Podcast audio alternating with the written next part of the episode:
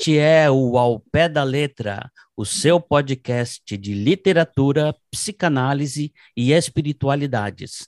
Eu sou o Marson Guedes.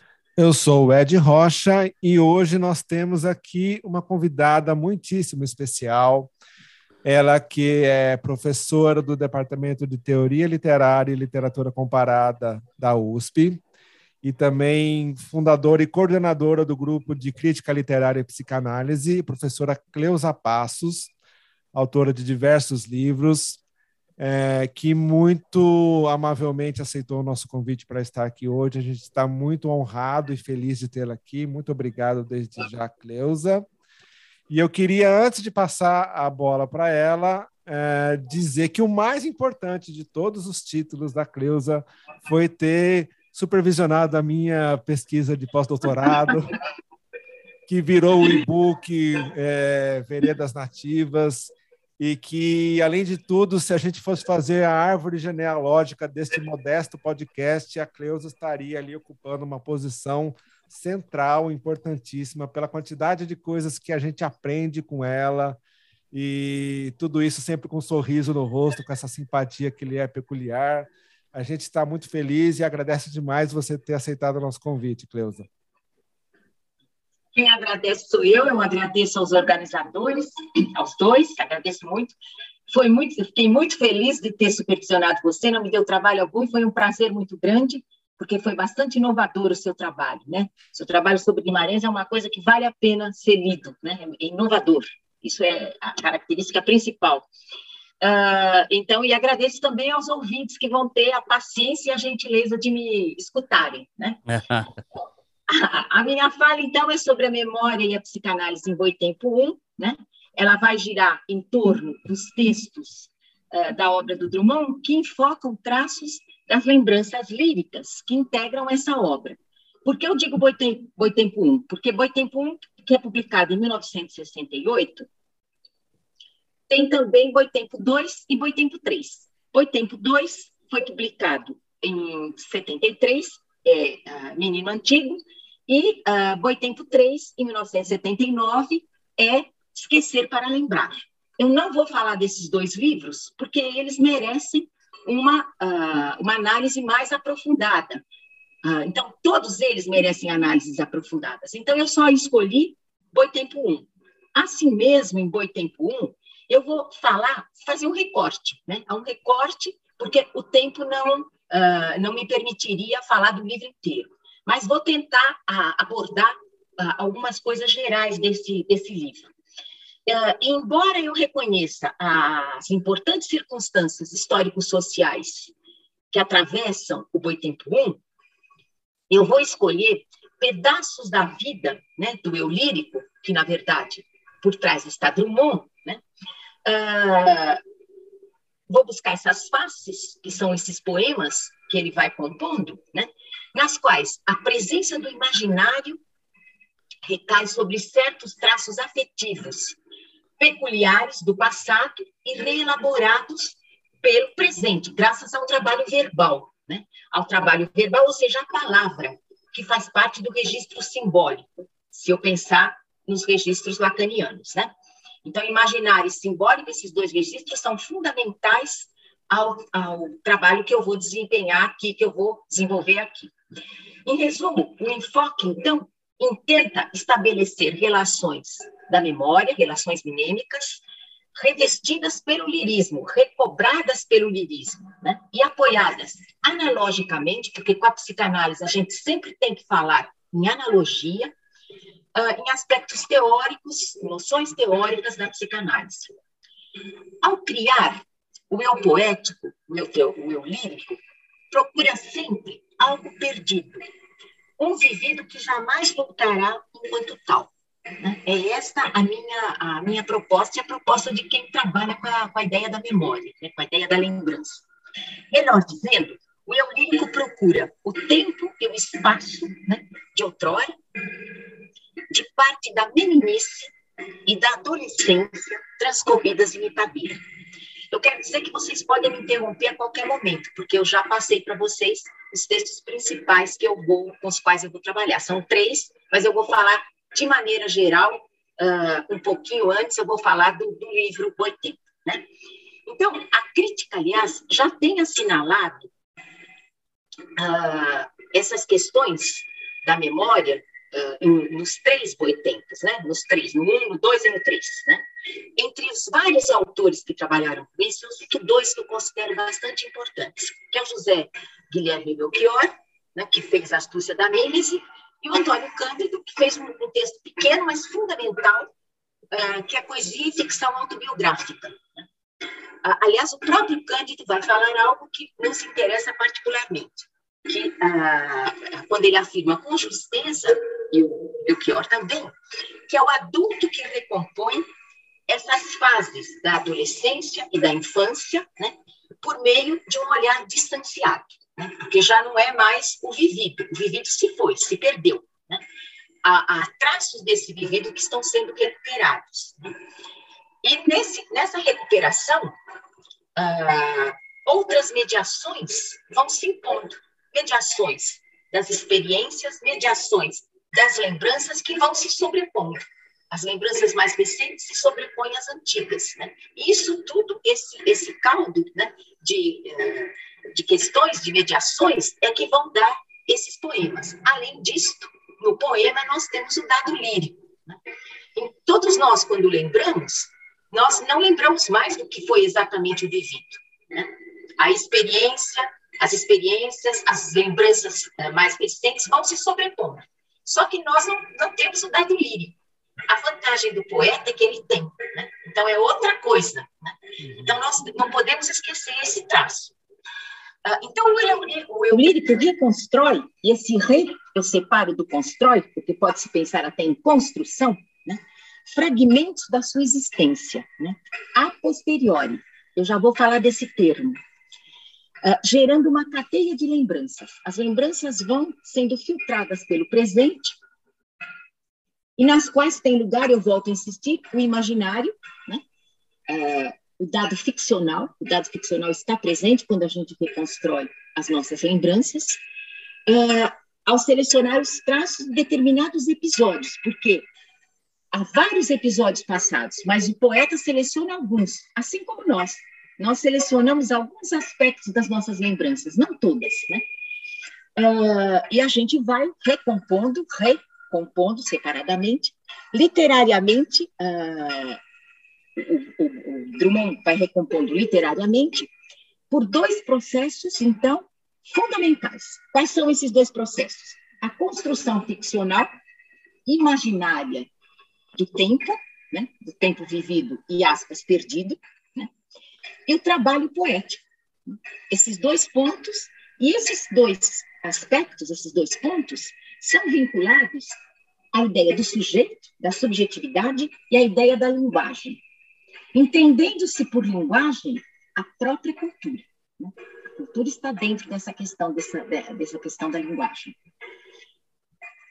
É, Deve-se, portanto, aqui, né, a Freud, a ideia desse a posteriori, desse só depois. Dizer, temos a lembrança, temos o vivido, que se perdeu, porque não podemos voltar a ele enquanto tal, né? podemos só reconstruí-lo. Né? Nessa reconstrução, nós vamos alterar muita coisa, e esse a posteriori é esse só depois, né? quando a gente retoma isso, anos mais tarde, às vezes nem, é, nem são anos mais tarde, pode ser pouco tempo mais, pouco tempo depois, e assim mesmo a gente pode alterar esse momento vivido. Né? Então, uh, deve-se a Freud essa ideia do a posteriori, constituindo-se em Boitempo I um termo de dupla acepção. Quais são elas? aquela de reelaborar os fatos pretéritos, tanto os fatos amargos, que é o que, em geral, é trazido pela crítica, né, porque a amargura do Drummond é extremamente trabalhada, como os fatos alegres, que aqui vão me interessar um pouco mais. Eu vou falar dos dois, mas me interessa um pouco a pontuar essa questão da, da, da leveza, um pouco desse, desse Boitempo né? Além de um segundo viés, esse é o segundo ponto, né? uh, que seria sublinhar que o tempo de agora desencadeia imagens pessoais posteriores, contagiadas por impressões e acontecimentos, eu já falei isso, estou repetindo, por impressões e acontecimentos mais recentes, sinalizando que nunca se obtém nem o passado, nem a verdade por inteiro. Isso são coisas que se perdem. Nós só pegamos uma parte né? e a gente tem que se contentar com ela. Né? Não é à toa que quando a gente está numa roda de pessoas que lembram de um fato que todo mundo vivenciou junto, cada um lembra de um ponto e às vezes até discute, dizendo, não, foi assim. O outro diz, não, não foi, foi de tal maneira. Né? Porque exatamente entra o imaginário, o tempo, né? todas essas questões, esses eventos que, que vieram posteriormente e que influenciam na maneira de se lembrar, né? na maneira de se voltar a isso. Então, quando se sublinha ah, esse tempo ah, de agora, né, esse tempo de agora desencadeia, portanto, as imagens pessoais, ah, que, as imagens pessoais ou particulares, na questão do poeta, posteriores, contagiadas por impressões, né, desculpe, anteriores, contagiadas por impressões posteriores. E, por, portanto, isso faz com que as nossas lembranças sejam sempre lacunares. Né? Há sempre pontos, né? pontos falhos, quer dizer, nunca ela é inteira. É nesse sentido que se diz que nunca é inteira. O presente, portanto, interfere no passado, uh, e o passado vai se desdobrar no presente. Os tempos né, se, se articulam, e ao se rearticularem, eles vão ressignificar o vivido. Quer dizer, aquilo que eu vivi de uma forma, hoje pode ser entendido na hora da lembrança de outra forma. E é só isso que eu tenho. Eu tenho o que hoje eu lembro, né? o que hoje eu uh, torno uh, o meu vivido da maneira pela qual eu vejo hoje. E é o que interessa, né? é o que importa. Em Boi Tempo 1, tem-se a volta das cenas de um humor agradável, né? de um humor saboroso, né? Uh, do cotidiano do eu lírico ao lado da renomada, lúcida e irônica crítica aos que realizaram uma coisa terrível para o Drummond, que foi a, a, exploração do ferro em Itabira, do mineral em Itabira. Quem tem um, um livro importantíssimo sobre essa exploração em Itabira, que devastou Itabira, é o José Miguel Wisnik, é um livro chamado Maquinação do Mundo, para quem se interessar. O Zé Miguel, inclusive, foi lá, pesquisou, fez um trabalho muito bom. Não é muito, é bem, mais, bem mais recente esse trabalho. Né? Então, o, o, o, Drummond vai falar dessa, dessa tristeza dele em relação, dessa amargura dele em relação a essa Itabira que se perde, né? e, ao mesmo tempo, ainda em Boitempo 1, que é de 68, ele vai fazer uma crítica aos representantes das instituições que regulam a vida social de Itabira. Eu escolhi um texto, por exemplo, em que ele vai criticar o vigário né, da pequena comunidade em que ele viveu. Você sabe, deixa, já que você falou que eu posso interromper, a hora que eu li esse, esse, esse poema do vigário, pelo menos a primeira leitura, eu fiquei pensando que é uma experiência de meninice de muita gente no Brasil católico, né, que vai à missa ou que vai ao culto, enfim, católico, porque naquela época acho que os católicos eram predominantes, assim. Mas Isso. assim, atire a primeira pedra quem nunca pegou a palavra do vigário e não fez piada, né? Tirou do contexto e é, achei esse poema sensacional. Aliás, eu não sei se você podia dar uma lidinha, porque ele é curtinho, ou se um de nós. Eu vou ler, eu vou ler. Ah, vou legal. Ler. Vou legal. chegar lá, vou chegar legal. lá. Eu, antes disso, eu quero dizer, como Drummond, vocês me avisem o tempo, viu, gente? Porque eu também sou distraída. Fica e eu tenho muita coisa, eu tenho que uh, resumir. Uh, como é que o Drummond organiza esse livro? Né? Isso me interessa falar um pouquinho. Ele organiza em nove partes ou nove fragmentos. Eu prefiro a palavra fragmento, porque a palavra fragmento mimetiza um pouco a ideia do lembrar, porque o nosso lembrar vem a partir de relances. Por quê? Porque, na verdade, o que eu vejo, o que eu escuto, o gosto que eu sinto, me desperta as lembranças do passado. O exemplo melhor, que todo mundo conhece, é o exemplo do Proust, que escuta uma sonata e lembra da infância. Mas a gente vê no nosso cotidiano, né? Se a gente Sim. come um bolo de fubá, a gente pode lembrar do bolo da avó, né? Come uma macarronada, lembra da macarronada da mama. Isso é até explorado pela, pela televisão, né? pelos, pelos uh, publicidade de televisão, né? Então, uh, são nove fragmentos com títulos que, vão, que contêm poemas. E esses poemas são relacionados a esses títulos, né? Eu vou citar esses, esses títulos, porque eu não vou trabalhar com eles todos, que é impossível para o tempo que eu tenho. Mas eles se chamam Caminhar de Costas, Vida Paroquial. Veja como lembra bem a ideia da, da província. E não só da província, se a gente pensar isso que você falou, lembra um pouco o bairro. Porque eu morava em São Paulo, mas no bairro. E o meu padre também falava, às vezes, coisas em latim, na minha época, né? 70 anos de vida. Então, eu peguei ainda o latim na igreja, né? Minha mãe me fazia ir, né? Até que eu briguei com o padre, não fui mais. Briguei por uma fita. Né? Tinha uma fita que eu queria, uma fita longa, uma fita... E eles me davam aquelas pequenininhas. Então, eu fiz uma série de coisas, ele não me, não me deu a grande e eu desisti da igreja. então, não mas eu peguei latim ainda, né? Então, na, nos, nos bairros havia ainda uns padres que falavam, ah, recentemente é que se mudou e uh, é o português que domina, né? Então, é o caminhar de costas, a vida paroquial, morar, bota e espora, porque Drummond está com o gado, nós vamos ler um pedacinho do Confidência do, do Itabirano, né? Notícias do clã, o clã Andrada, dos Andradas é importante, né? Um, um e o múltiplo em Drummond é fundamental em toda a sua obra, percepções, relações humanas e outras cenas. Antes, o autor introduz o poema em memória, esse poema é um poema, é o primeiro poema que eu tenho, e esse eu vou pedir, vou ler aos poucos para se entender, porque o Drummond é muito sagaz. Porque esse poema chama Em Memória, e ele vai trabalhar com toda a ideia de memória, tanto do ponto de vista pessoal quanto do ponto de vista coletivo. Ele se chama Em Memória.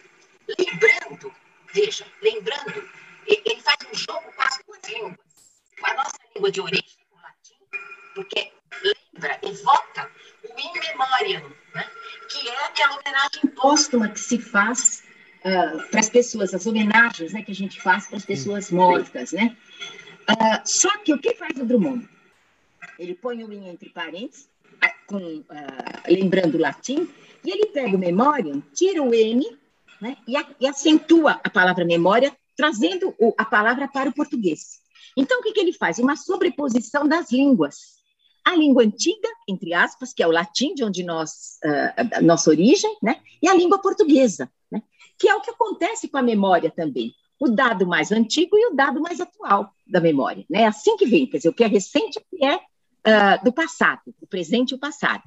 Esse poema é o seguinte: de cacos, de buracos, de hiatos e de vácuos, de elipses, psius, face, desface, face uma incorpórea face, resumo de existido. Apura-se o retrato da mesma, na mesma transparência, eliminando cara, situação e trânsito. Subitamente vara o bloqueio da terra e chega àquele ponto onde é tudo moído na, no almofariz do ouro, uma Europa, um museu, o projetado amar, o concluso silêncio. O que é bem feito nesse poema é que quando ele começa, ele começa exatamente, a gente tem a impressão que se está falando do, da maneira do lembrar de cada um, né, do pessoal, do particular. Então, é cacos de buracos, como são nossas memórias, de hiatos e de vácuos, de elipses, de, psil, de psius, né? Face, desface, face, a face que pelo som ele vai nos conduzindo para a ideia de face, que é o corpo. Só que esse corpo, essa, essa, esse corpóreo da face, ele diz uma incorpórea face, que é o próprio jogo da lembrança, porque a lembrança ela se faz e ela se desfaz. Se a gente não trabalhar com a lembrança como Drummond faz, como os poetas fazem, para torná-la perene, para torná-la permanente, porque ele escreve, ele a torna ver, verbo né, e lirismo, porque só tornar verbo não, pode ser que não se torne a, a memória perene. Como ele torna lirismo, ela fica. Né? Então, uh, ele joga com a sonoridade, é para ser lido, face, desface, face, face. Né? Uma incorpórea face, resumo de existir. Então, a, no, no, primeiro momento, nós estamos pensando que nós estamos diante dessa memória, da maneira de se fazer a memória, né? Uh, do, do, do sujeito lírico. Só que, no segundo, na segunda estrofe, ele diz: apure-se o retrato na mesma transparência, eliminando cada situação e trânsito, ou seja, rosto, circunstâncias, e veja, essa ideia do trânsito, essa ideia do movimento.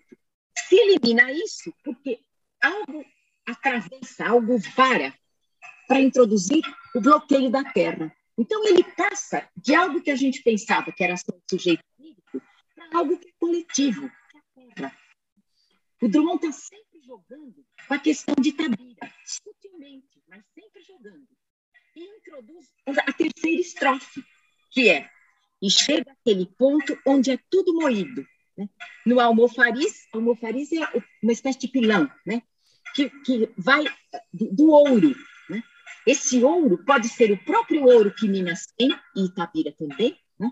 mineral, o, o ouro para Itabira é o ferro. Uh, na uma Europa, um museu, essa Europa com letra minúscula, quer dizer, já, ela já é apequenada. Né? Um museu, o museu, veja, a Europa é o lugar da história, nossa história, o colonizador nos fez também. Um museu também é lugar da história, uma história que pode ser estática ou em movimento, se a gente for a cada momento, a cada época, repensar a história, né? reavaliá-la. O projetado amar, novamente o pessoal, e aí o concluso silêncio. Então, parece que a amargura do Drummond está aí. Parece que Itabira está condenado. Ele não fala em Itabira, mas a terra está lá. Né? Tudo está moído. Quer dizer, a história né, do eu lírico e a história da sua terra. Só que esse concluso silêncio me parece enganoso. Eu não sei o que vocês pensam, vocês podem até opinar. Porque, na verdade, o silêncio não se faz. Existe uma voz, que é a voz desse lírico, que está no poema, e vai perdurar em Boitempo 1, Boitempo 2, Boitempo 3. Ela perdura. E não perdura só aí. Já estava antes, desde alguma poesia, quando ele fala da sua infância, a Paz e Sentimento do Mundo, onde ele tem o poema, a Confidência do Itabirano, que é importantíssimo, eu vou ler um trechinho. Quer dizer, tudo isso, ele está mostrando toda essa questão do que fizeram com Itabira. Porque, em breves palavras, né, quem quiser saber mesmo muito, procure Maquinação do Mundo do Wisnik, acabaram com o ferro de Itabira. Acabaram com Itabira. Não por acaso, em Confidências do Itabirano, eu vou ler um trechinho para vocês.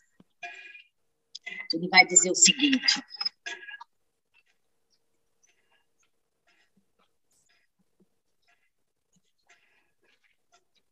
Começa dizendo: Alguns anos vivi em Itabira, principalmente nasci em Itabira. Por isso sou triste, orgulhoso de ferro.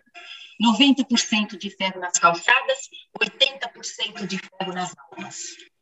No fim, na última estrofe, ele fala algo muito bom que depois eu vou retomar num poema chamado Herança, que é o seguinte: tive ouro, tive gado, tive fazendas.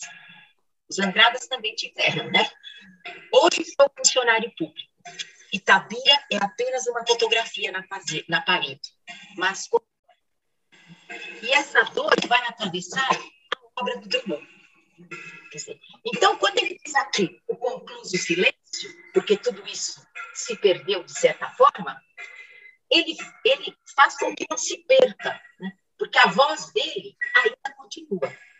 É, e eu, eu, fico pensando assim, é, a voz do eu lírico, que, que já vem de antes e que ainda vai falar muita coisa, não só no Boi Tempo, mas depois, mas também a, a, voz do leitor, né? Porque o poema, ele pede um leitor, a obra ficcional pede um leitor, né? E isso que você está fazendo para a gente aqui hoje, eu fiquei aqui pensando, nossa, mas é, é possível um poema sem uma interpretação? É possível um poema sem um leitor que, que, que dê vida a esse poema?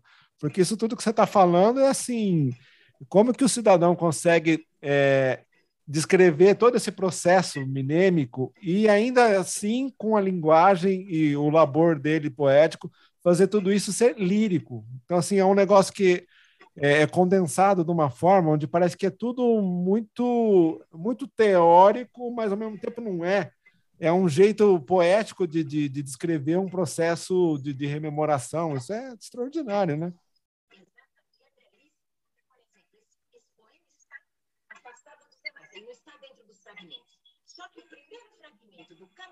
Costas. E veja, é significativo o primeiro tipo, caminhar de costas, né? Professora, de costas, de, professora, deixa eu interromper. A senhora pode começar de novo de, depois da, da, da, da, intervenção do, do, do Dinael, porque o som ficou meio, meio ruim. Então, o concurso silêncio, então, ele não se faz, porque tem uma voz, que é a voz violina, vai permanecer durante todo, a toda a sua poesia.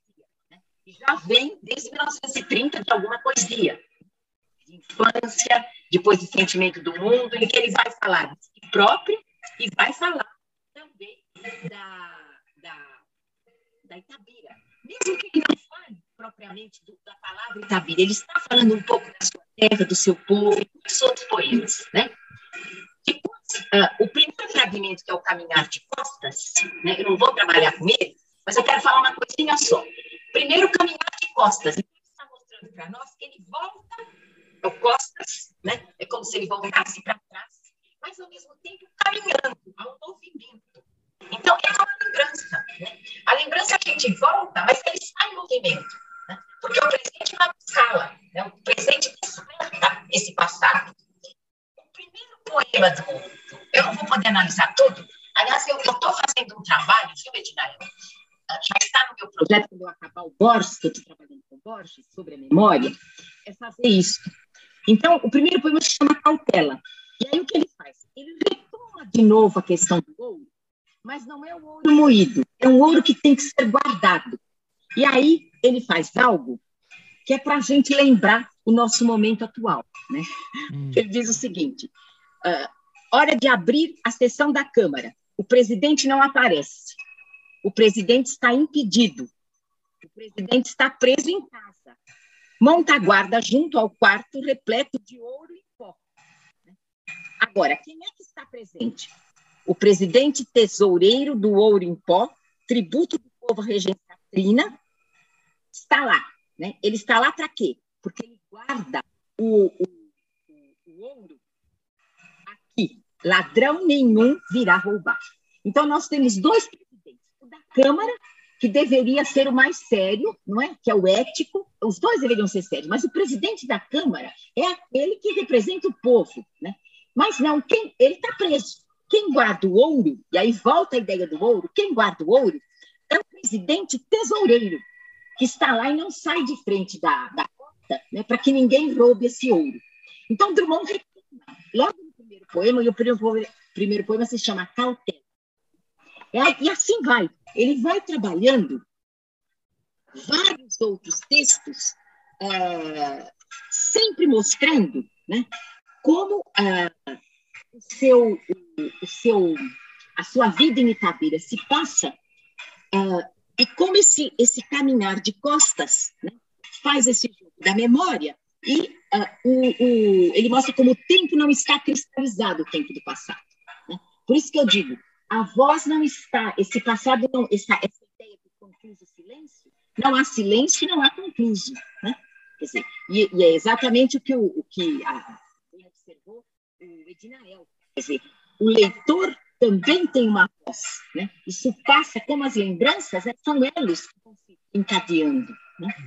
Então, uh, esse, esse, esse, uh, esse Caminhar de Costa é composto por quatro, quatro uh, poemas, né? esse, que, dá, que dá o conjunto. Né? Mas o que me agrada também nesse, nesse conjunto é um outro texto em que ele vai falar sobre o Pico do Cauê, que é um pico famoso.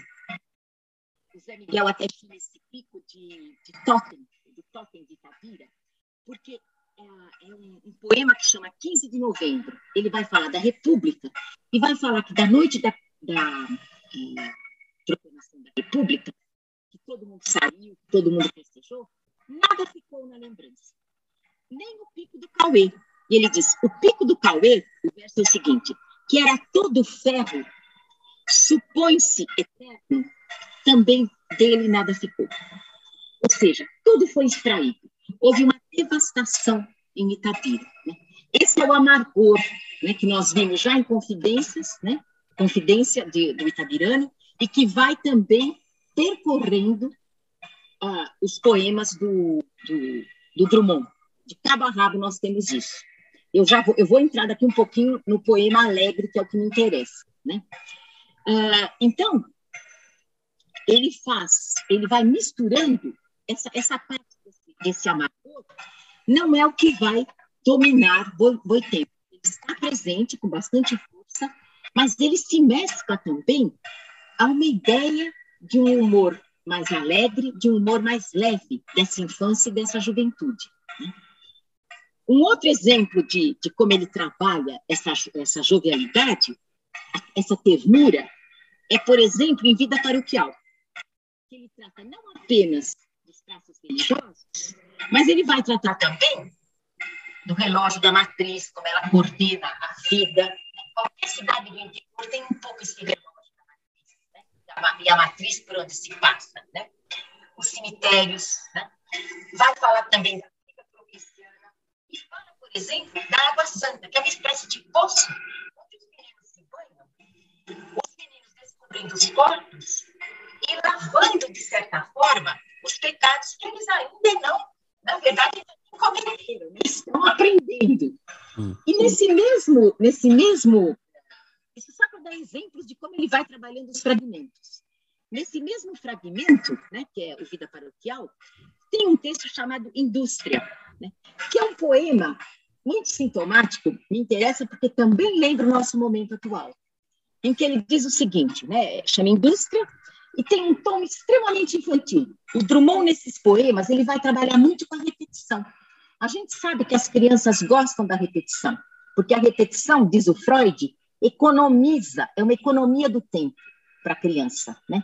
A criança, ela não tem que pensar muito, economiza. Ela econo... É por isso que ela quer que se conte a mesma história e do mesmo jeito, né? Mudou um pouquinho, ela fala, não é assim. Ela sabe como é a história, né? Quando se conta a história da Branca de Neve, para as crianças, ele, eles sabem como é a história e querem de novo. Né? Então, diz o, diz, e mesmo, se hoje não se conta a história, as crianças veem no, no tablet, né? mas eles repetem a mesma historinha, né? eles gostam das mesmas. Né? Então, o, o, há vários poemas em que a repetição marca o Boitempo I. E aqui, então, também há um tom infantil, denunciador de uma ciranda, o governo dá dinheiro para montar a forja. Eu estou resumindo, pois. A forja é um instrumento de fabricação das espingardas. E essas espingardas são destinadas aos soldados. E agora eu vou ler o último verso. Esses, essas espingardas, né, elas servem para quê? Viva o governo, diz o último verso, e viva nossa indústria Vejam, gente, 54 anos depois, nós temos também uma forja que produz espingarda, a forja é outra, né, é uma metáfora, mas nós temos também uma indústria matadeira. Então, o, o Drummond é atualíssimo. Ele, ele pegou o nervo da questão, né? 54 anos atrás. Então, professor, eu tenho uma, uma pergunta que é, a senhora mencionou que a, que, que, é, que o Drummond ele tem um humor mais leve, né? Ah, nesse, nesses, é, nesses poemas. Ah, isso significa que é, foi uma escolha dele, né? Ele, ele, fez isso porque ele quis fazer, né? E não é, porque ele teria, ele teria capacidade técnica para fazer diferente. Se ele quisesse ser, por exemplo, mais sombrio, ele conseguiria. Né? Então ele optou por uma coisa mais leve, ó, entendi. No conjunto Agora, da sua obra, a amargura é maior. Oi? No conjunto da obra, a amargura ah, é maior. Tá. Entendi. Uh, grandes especialistas drumonianos acham que uh, alguns dizem que é uma obra menor. Eu não considero, porque eu acho que uh, pontos, toda, todo autor tem pontos chaves em sua obra, tem poemas importantes e poemas que a gente considera, não digo menores, mas menos, que chamam menos a atenção. Eu acho que em Boitempo 1 há uma preocupação em alguns poemas com a ideia mesmo da infância, com a ideia da adolescência. Então tem esse tom, esse tom mais leve, que é o do, do poema que eu pedi para ser lido, e de outros poemas, né? Que ele vai brincando um pouco com a vida provincial. Entendi. Agora, o que eu tinha pensado também, professor, é o seguinte, que a memória, ela pode ser recuperada é, mas ela tem que ser quase que interpretada uma vez que ela não está mais vivida, né? Exato. Ela tem que ser só lembrada, né? Então, e, e, existem é, é, inexatidões, digamos assim, na hora de você, entre o que de fato aconteceu e aquilo que você consegue contar. Né? Então, mas aí que está. Não mas dá para a gente saber, por dois minutos, não dá para saber o que é inexatidão. Porque o vivido já foi. É, mas o que, eu, o que eu tinha pensado é que se é possível você não ter aquela memória tal como vivida, mas tal como lembrada, será que essa memória também não pode ser reconstruída? Porque é, quando você fala, é, eu lembro, mas eu lembro de um jeito que não, que não, não é exato. Né? Mas eu posso também colocar uma história no meio da história, né? Que não estava lá antes, né? E eu então, acho que. É isso mesmo, é isso mesmo. Por exemplo, veja, não que não haja traços vividos do vivido, tá? Só que o vivido. Beleza, chega mais, chega mais perto do computador. Nunca mais a gente recupera. E é aquilo que eu disse, há um dado ficcional também na recuperação da memória. Mas para nós, como, como não dá mais para recuperar esse vivido tal como ele foi, o que nós recuperamos é o que vale. E tem, tem por exemplo, tem memórias que se sobrepõem àquela. Né? Então, muitas vezes, por exemplo, ah, às vezes, ah, eu já escutei pessoas dizendo o seguinte: ah, isso me parece que foi uma das primeiras lembranças que eu tive. Agora, eu não sei se eu me lembro mesmo ou se foi o meu pai que contou, ou se foi a minha mãe que contou. Isso. Entendeu? Porque, uhum. na verdade, não há, não há como que essa memória fique inteiramente gravada, inteiramente registrada. Tem gente que diz, eu tenho uma memória nítida. Nítida como? Essa nitidez é relativa. Né? O próprio Freud fala das lembranças encobridoras. Uma lembrança pode encobrir a outra. Né? Então, é isso. Quer dizer, agora, não há, uma, não há uma memória que não seja uh, aquela é exata e essa que eu estou lembrando não é. Não é assim. Porque, na verdade, a que eu lembro é a que eu tenho para lembrar. É. E tudo é colocar é tudo isso né? num poema é, é, é, é uma coisa muito chique, né? É uma coisa assim tão elevada, né? É, é. Talvez seja essa um, um dos motivos que a poesia ela é tão elevada mesmo, né? Ah... Agora, sem dúvida, tudo que ele fala de Tabira ocorre, né? ocorreu.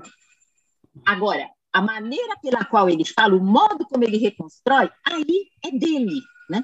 Uma outra pessoa talvez não, não visse a, a perda de Tabira com essa dor que ele tem, né? Mas como dói, né? Quer dizer, não, talvez visse de outra forma. Ele tem essa, essa maneira de olhar. Essa maneira como nós vamos agora, eu vou passar para não, não ter muito tempo, para outras, outras questões. Por exemplo, quando ele pega o morar, ele vai falar da casa, da sala de visitas, uh, ele descreve uh, uh, móveis da casa, vai falar da liquidação da casa. Quando ele fala de bote espora, ele vai falar do gado. E aí ele faz uma coisa belíssima, ele vai determinar o tempo, amanhã, à tarde e à noite, a partir do gado, da sombra do gado. A, o verso final desse, do, do poema uh, Boitempo, por exemplo, é assim: o gado é que anoitece. Isso é extremamente. É poesia. Por favor, né? Por favor. madrugada que anoitece. Então, veja, o gado tem uma força muito grande, a ponto de ele dar o título de boi tempo, né? o tempo do boi. Né? Quer dizer, então há, há, um, há um trabalho né, muito articulado né, da memória e de como ele vai construindo. A memória, Marcos, é sempre uma construção que a gente faz. O re vem antes, mas assim, com tracinho, né? porque nós estamos construindo aquele passado. Então, e é sempre, veja, sempre algo externo que desperta aquilo que foi. Né? Então, por exemplo, é, essa, essa Itapira devastada que desperta, essa, essa fotografia na parede pode despertar tudo isso né, para ele. Tem um exemplo da Clarice Lispector muito bom, que ela, ela escreve um conto chamado Feliz Aniversário, e, sobre uma avó. E aí perguntaram para ela se era a avó dela. Aí ela diz assim: Não, eu não conhecia minha avó. Ela está fazendo uma entrevista. Aí depois ela para e ela fala: Não, pera um pouquinho. Eu vi a minha avó e num relance, num retrato. Ah, ela diz: Primeiro, perguntar: É a sua avó? Ela fala: Não, não é a minha avó. Aí ela fala em seguida: Não, é a avó dos outros. Depois ela fala: Não, é também a minha avó que eu vi num relance, num retrato. Então, você veja como é a construção. Né? Ela constrói uma avó que é a avó de todos. Um feliz aniversário é uma tristeza, é, é, como, como velha tratado, né? serve até hoje. Mas a partir de um relance, de um retrato. E aí ela vai construindo. Né? É a avó dela e a dos outros que ela reconstrói. Uh, então, eu vou, eu vou mencionar, portanto, o segundo senão não chego lá, que é uh, o que me interessa focalizar, que é esse humor que vai atravessando o lirismo uh, de Boitempo. Né? Eu cito alguns poemas que, uh, com, com o qual ele trabalha com esse lirismo. Queda, Diabo na Escada, Os Excêntricos. E esse poema, que é o Suum Wiki Tribuere, uh, que revela um, um efeito fundamental de censura, desde a ironia do título latino, é uma censura que vai ser feita para esse padre, né, para esse vigário que não tem noção de quem são os seus, uh, os seus ouvintes, né? de quem é sua, os seus paroquianos. Né? E esse sum wiki tribuere significa dar a cada um o que é seu. Veja, é uma ironia muito grande, porque ele não dá aos seus paroquianos o que é dos paroquianos. Agora, nós vamos ver que Zé Chanela vai dar aquilo que é deles. Então, vou ler. O vigário decreta a lei do domingo, válida por toda a semana. Travessão, porque é a fala do vigário. Dai a César o que é de César. Ele deve falar pomposamente, né, gente? Quer dizer, dai a César o que é de César. Zé Chanela, afundando no banco, vem à tona d'água, ardente. Esse ardente é um verso sozinho. Acrescenta o parágrafo. É o Zé Chanela que acrescenta esse parágrafo. Se não encontrar César, pode dar a Sacota Borges, que é mãe dele. Então, vejam, nós temos um texto que é o vigário falando com os seus paroquianos e dando uma expressão, né, dai a César o que é de César. Bom, o que acontece? Do ponto de vista da psicanálise, esses poemas que eu citei, eles obedecem ao princípio do prazer.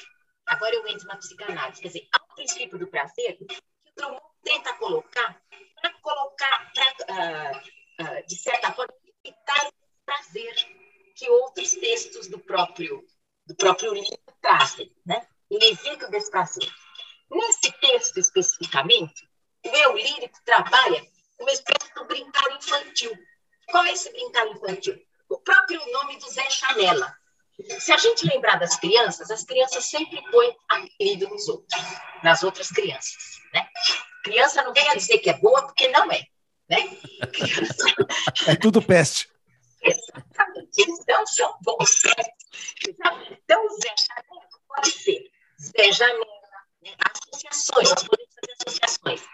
Zé Canela, Zé Chinela, há mil possibilidades aí. Né? Além disso, há uma, há uma ambiguidade perspicaz de níveis culturais, há uma diferença cultural aí. O vigário que conhece o latim. E o povo que o escuta, que não compreende nada desse latim. Eles não compreendem quem foi o imperador César, não compreende a história bíblica, certo? Nem a história de Roma. Então, o que ocorre? Quando o Zé Chanela, que está lá, afundado no banco, ele está afundado, é muito importante esse jogo do, dos versos, porque o verso diz: venha a toma d'água. Né? Aí, no verso sozinho, ardente. Então, se a gente juntar, cabe o leitor agora fazer essa junção. O, o, o, o eu lírico precisa do leitor. Água ardente, que dá cachaça. Né? Uhum. Zé Chamela estava totalmente bêbado. Nossa. Ele levanta, é, ele levanta. Você sabe que posso falar a associação que eu fiz? Eu fiz a associação da água benta com o fogo do inferno. Sabe assim? Sei. Mas também pode ser da água ardente. Que Perfeito. É a, cachaça. A cachaça. Com certeza. Ele levanta, ele levanta, o que, que ele faz? Então? Ele diz para o pro, pro público, né? Uh, se vocês não souberem, uh, ele diz, ele acrescenta parado. De novo, a um travessão. Se não encontrar César, porque para ele é um César qualquer, certo? pode dar a Sacota Borges, que é mãe dele. Então tem o César, que é filho da, da, da claro. Sacota Borges. Aliás, eu dei esse poema para um, um, uma pós-graduação e uma aluna me fez uma sugestão muito boa. Essa Sacota Borges pode ser chacota também, né? porque é uma chacota que ele está fazendo, sem saber. Né? Então, o, o que nós temos aqui? O humor é extremamente importante porque há um deslocamento do sentido do nome, né? questionando essa pregação, esse discurso do vigário, que é totalmente inadequado para os seus, uh, seus ouvintes. É uma inadequação total, né? que não tem informação histórica. Né? Então, uh, o que, que ele faz? Uh, a gente é obrigado a rir. Desencadeia um equívoco né? que desencadeia o riso no leitor que é o que, uh, e, e, essa bebedeira também, né, que faz com que a gente ria. E nesse riso vem uma crítica, uma crítica importante.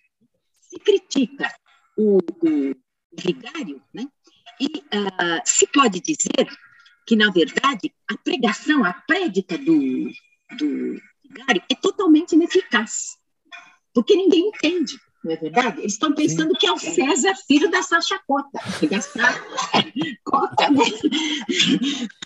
Então, na verdade, uh, o eu lírico cria essa figura, esse Zé Chanela, que desvia a língua no próprio interior da língua, criando que o Roland Barthes diria que é um estrago benéfico na língua.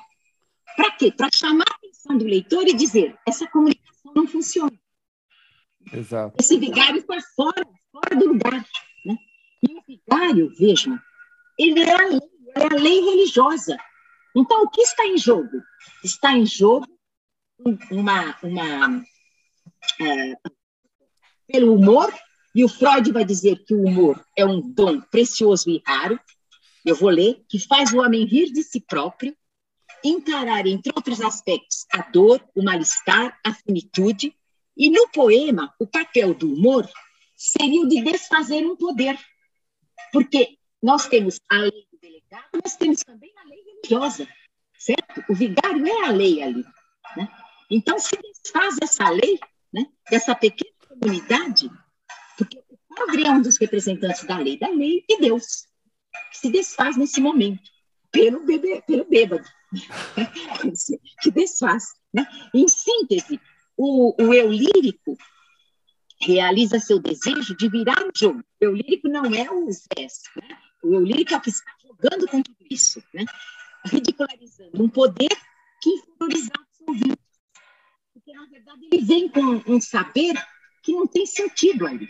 Né? É um saber que está ligado a um poder. Né? É um pouco aquilo que, às vezes, eu vejo quando a gente vai ao médico e o médico começa a falar com aquela terminologia médica, que a gente é obrigado a dizer, doutor, Dá para falar, como diz o Guimarães Rosa, em linguagem de um dia de semana? Exato. É o que, o, é o que aqui precisava. Né? Então, uh, o, o eu lírico se apoia no princípio do prazer e no mecanismo do humor, não é? Para social seja uh, desfeita, né? E que seja bem sucedida a compreensão, né? a compreensão do leitor né? desse, desse... Pois não. É, eu vou fazer uma pergunta que vai acabar com a sua linha de raciocínio, mas eu preciso perguntar porque eu estou angustiado aqui. Né? Pergunte, pergunte. é assim, uh, eu, eu tenho uma espécie de cegueira para poesia. Né? Eu, eu acho a poesia uma coisa linda, uma coisa assim, absolutamente necessária, mas eu não consigo entender. Então, assim, eu fiquei falando assim, bom, se é isso que a gente vai discutir no próximo episódio, são esses três textos, três poemas curtos, eu estou perdido, porque eu não entendi nada. Essa foi a minha reação, eu não entendi nada, né? E aí eu fiquei perguntando, será que era para entender? Porque às vezes não é para entender. E aí eu já comecei a ficar meio neurótico com essas coisas. Uh, mas eu consigo é, identificar uh, um discurso poético uma prosa poética. Isso eu consigo fazer e consigo apreciar. Né? A senhora tem algum remédio para mim? Eu vou te dizer o que, que é isso. Veja, primeiro, a gente tem que ter uma espécie de intuição. Então, tem que lendo um pouco. Né? Tem que ler e reler e reler. O, o Spitzer dizia já isso, né? ele dizia, e o Steiger também, eles diziam o seguinte, que quando a gente tem dificuldade, porque eu também não peguei na primeira vez, nem na segunda, nem na terceira. Esse poema eu tenho trabalhando faz muito tempo, Márcio. Não fica assim, não. Não pensa que é pá, não. A gente tem muito trabalho. É preciso entender que a literatura é como aquele que escreve também, né? Vem a inspiração, como eles falam, mas vem muita transpiração. tem que ter muito trabalho em cima do texto. Você deve ter lido buscar imediatamente saísse tudo. Demanda tempo, demanda voltas, leituras, várias leituras, insistência, leitura do. Então, é demorado, esse trabalho. É muito trabalho, certo? Então, não é remédio. O remédio é leitura e muita dedicação, certo? Eu acho que ainda é, é, ainda um ranço cartesiano que eu tenho e que eu não consegui me livrar Pode dele. Ser. Agora, deixa eu te dizer, as coisas não vêm assim. E vou te, a, a te dizer uma coisa. Por exemplo, esse em memória, eu estava lendo, a última estrofe, eu estava lendo de uma forma equivocada. Hoje, quando eu fui preparar novamente, eu já fiz isso várias vezes, só que eu ainda não tinha falado. Isso que eu estou falando é pela primeira vez. O, o, o o da o né? Esse não, esse eu já fiz várias vezes. Mas o em memória não. Mas eu já estava analisando fazia algum tempo. Eu, eu estava analisando a Europa no museu de uma, de uma perspectiva. Ontem, quando eu estava relendo para falar com vocês, eu vi que a minha perspectiva estava equivocada. Falei, não é isso. Eu estava vendo a Europa e o museu de um lado e o projetado Amar de outro. Não, estão todos juntos. Foi de repente que me apareceu isso. Então, não é assim também. Você tem que contar com dois pontos. Primeiro, o seu consciente, que é o que você chama de cartesiano, mas também com o seu inconsciente. Então, você lendo, relendo, relendo, aparece.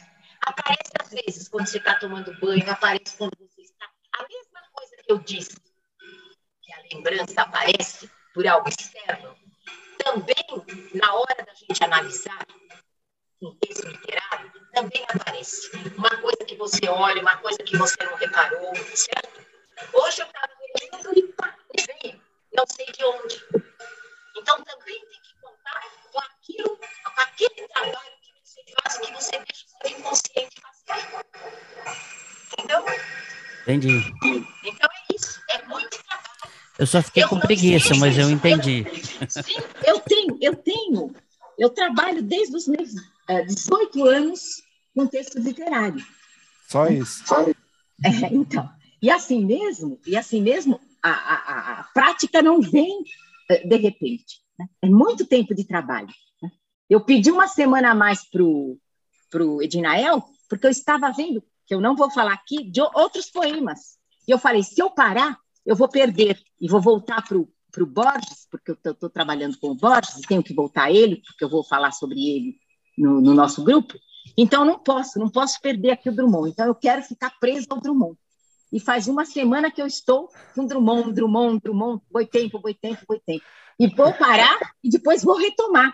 Passando Borges, vou retomar. Agora, vou aproveitar aqui que o, que o Márcio tirou você da sua linha de raciocínio, eu vou tirar mais um pouco, mas é assim, é porque tem a ver com o, o, isso tudo que você foi falando, né? Porque, inclusive, você citou o Proust, né? Como essa coisa da, da rememoração, o trabalho da memória. É, a memória involuntária. O quanto isso tá, tá. A gente vê isso imbricado aí na obra do Drummond, nos poemas dele. E lembrando, né, que o Drummond foi tradutor do Proust, né?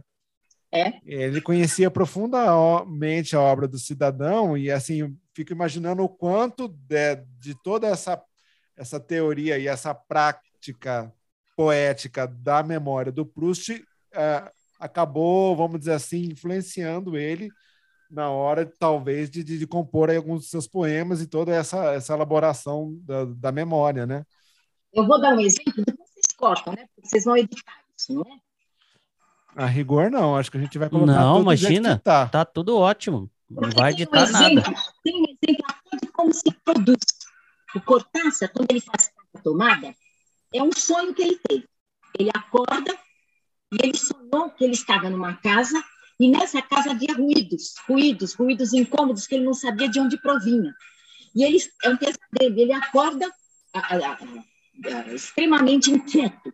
Aí ele pega a máquina de escrever, porque ele tinha essa mania. Quando ele cismava com uma coisa, ele parava e, e ia escrever. Aí ele começa a escrever.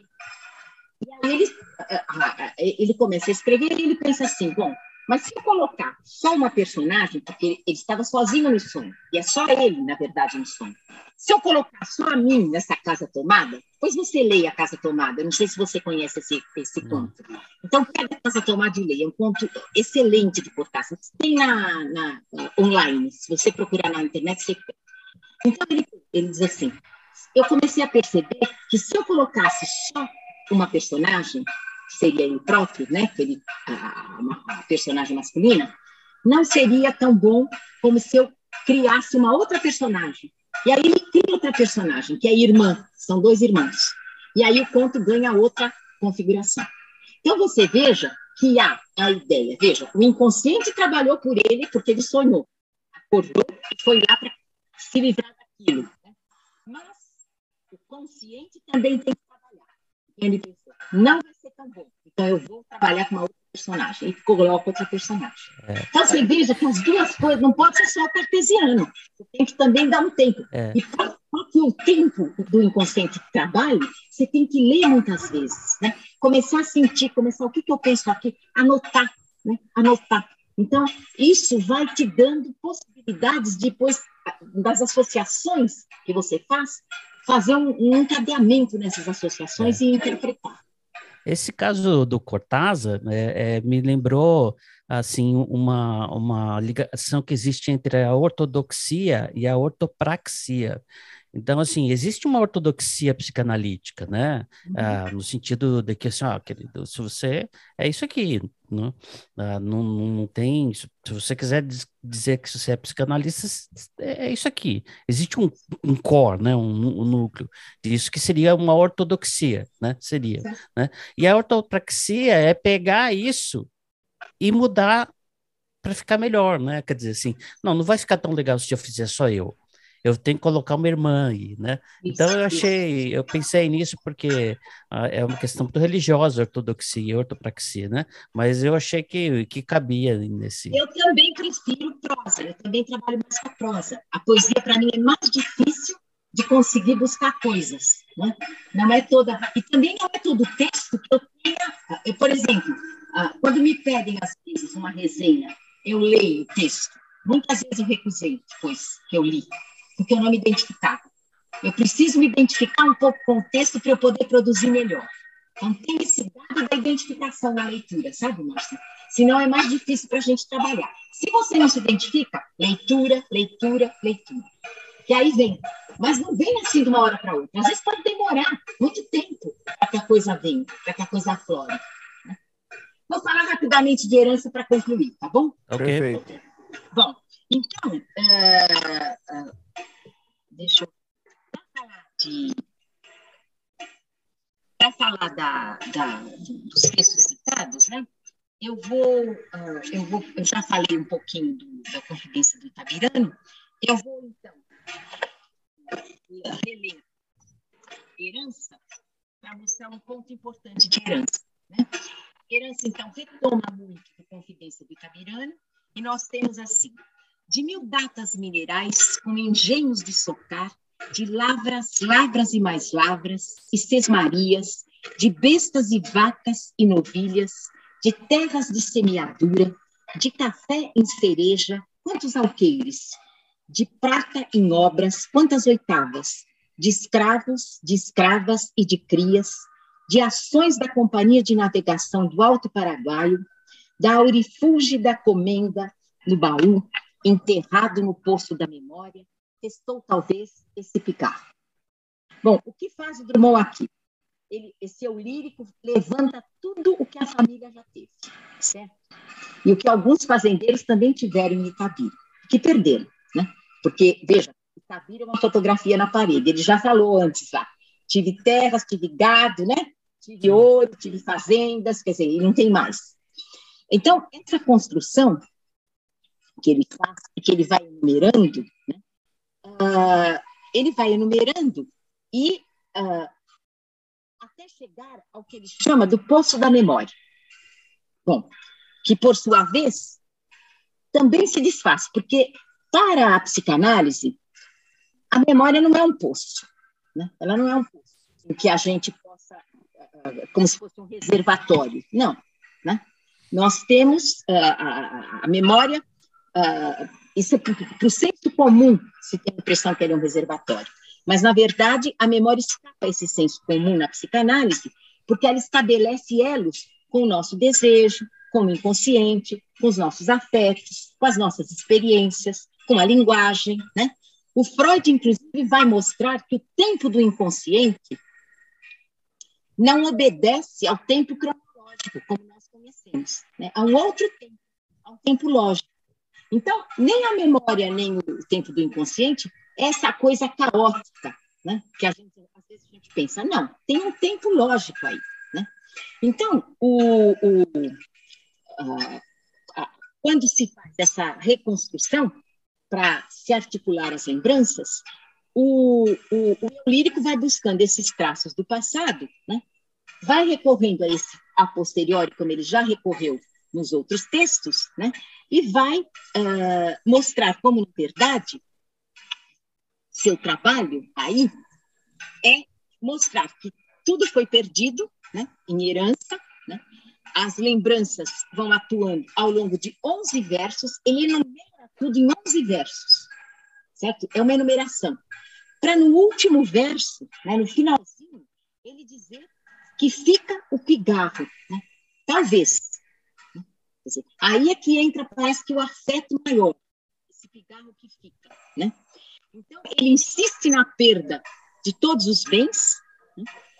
uh, e mostra essa dor, né? essa, essa, perda, né? Uh, e mostra, encerra o seu, o seu texto com um fecho diminuto. Fica este pigarro. Agora, o que é o pigarro? uh, do ponto de vista cultural, esse resto que fica, esse cigarro, vale muito e mais do que tudo aquilo que ele perdeu. Porque é isso que faz o poema, né? é isso que fica. Né? Ele faz esse, esse talvez, esse cigarro, fica. O cigarro é algo que incomoda, né? é algo que fica, é aquela viscosidade que não sai mas que está incomodando, incomodando o corpo e que acaba ganhando forma poética. Então, isto vale muito. Por quê? Porque isto faz com que ele faça esse inventário poeticamente e ele, aquele inconcluso, aquele concluso silêncio do in memória, né, acaba se tornando algo que perdura né, e acaba tornando algo fundamental para o próprio povo itabirano, para ele e para o povo itabirano. Né? uh, é, extremamente importante esse, esse, esse final. Então, não é, é, é esse, é, isso que resta, que parece ter nada, é muito. O leitor que presta atenção vai ver que é muito, que é mais que tudo que ele perdeu. Porque o resto se perdeu, fica como história, né? Mas esse pigarro que faz com que ele com que ele crie um poema, um poema que persista, isso é muito. Isso é o que fica, né? é, é o legado. Né? É o tributo a Itapira, é o legado da sua história e da história da sua cidade. Então, à primeira vista, uh, esse, esse som surdo, que é esse pigarro, uh, é igualmente uma defesa do seu organismo, uma defesa do meu lírico. Então, ele fica e uh, a dúvida constante de parte, de grande parte da obra do Drummond, uh, é o conflito que esse pigarro mostra e que, uh, que é peculiar ao humano, né, que persiste, é o dado humano que vai persistir. Aí a gente pergunta, o que, que pesa mais? As perdas materiais que ele foi levantando, que não eram só materiais, tinha também a comenda lá, né? ou esse pigarro? Né? Esse, essa, coisa que faz com que ele produza. Né? Qual que é o legado maior? Né? Isso é, é, é, é, importante se pensar. Então, esse, a, meu ver, é esse legado maior, né? E, mesmo porque há uma ideia do prazeroso que fica também, que é ler o poema. Né? Esse poema é oferecido aos itabiranos e a nós leitores. Então, há algo de prazeroso nisso tudo ao desprazer da mas ao prazer de ler essa composição bem feita. Uh, então, para finalizar, porque eu não vou deter mais, uh, é preciso entender que o Drummond sabe dar forma poética às dores e aos fantasmas. Sabe reelaborar as perdas da existência de qualquer sujeito frente ao tempo, à história e à finitude. Ele uh, sabe dar a ver ao mundo o prazer das imagens literárias de. Para finalizar, eu tenho que lembrar que a, a, o que a psicanálise as lembranças jamais ressurgem como outrora vividas. Lógico que sempre tem algo desse outrora que vem, né? que o presente desperta e que volta, mas não volta exatamente como eu vivi. Né? mas que aparecem nas, situações, nas sensações alegres e nas sensações angustiantes não resolvidas, ou nas impressões, experiências e acontecimentos mais recentes, desencadeadores de imagens, cenas e episódios passados, nem sempre relacionados explicitamente. Em, explicitamente. Em linhas gerais, os poemas de Boitempo dramatizam liricamente o despertar dessas lembranças, comportando fragmentos da existência em unidades formais, em cenas independentes. Cenas independentes, independentes, ora alegres, ora amargas, são os poemas, certo? Que paralelamente, mas mesmo com a amargura, a gente tem um certo prazer de ler, né? Partilham um fim, um fio comum, que é a construção ou reconstrução, rei separado, do vivido, que autoriza a leitura da obra em seu conjunto e revela que a Itabira da infância e da juventude pode ter se perdido ou desfigurado. Mas os versos de Drummond a recobram, as recobram. Né? Modo feliz de insistir no presente em aspectos tanto de sua existência e história pessoal, como na história da sua cidade. E assim eu concluo. Muito bem, professora, muito obrigado. Eu Imagina, que, eu é que agradeço. É, eu acho que assim é uma aula de, de como ler um poema, né? E me fez pensar assim o quanto o labor do analista, pensando no, no, no, no pai de todos, no Freud, como é um labor poético, né? De você pegar um sonho e, e ver um sentido naquilo. Muitas vezes o condensado do poema é um condensado do sonho, né? Esse último que você leu do Pigarro é extraordinário, né? o quanto a quantidade de coisa que pode existir por trás de um pigarro, né? Toda é. tudo isso que que tá ali, né? Que é uma coisa pequena. Escuta, vocês gravaram, né? Porque eu não pus nada aqui para gravar, tá certo? Sim, sim, tá não, certo. está tudo gravadíssimo. Tá é, ótimo. É, então, Me assim, mandem só os títulos, tá? Para eu poder pôr para o departamento.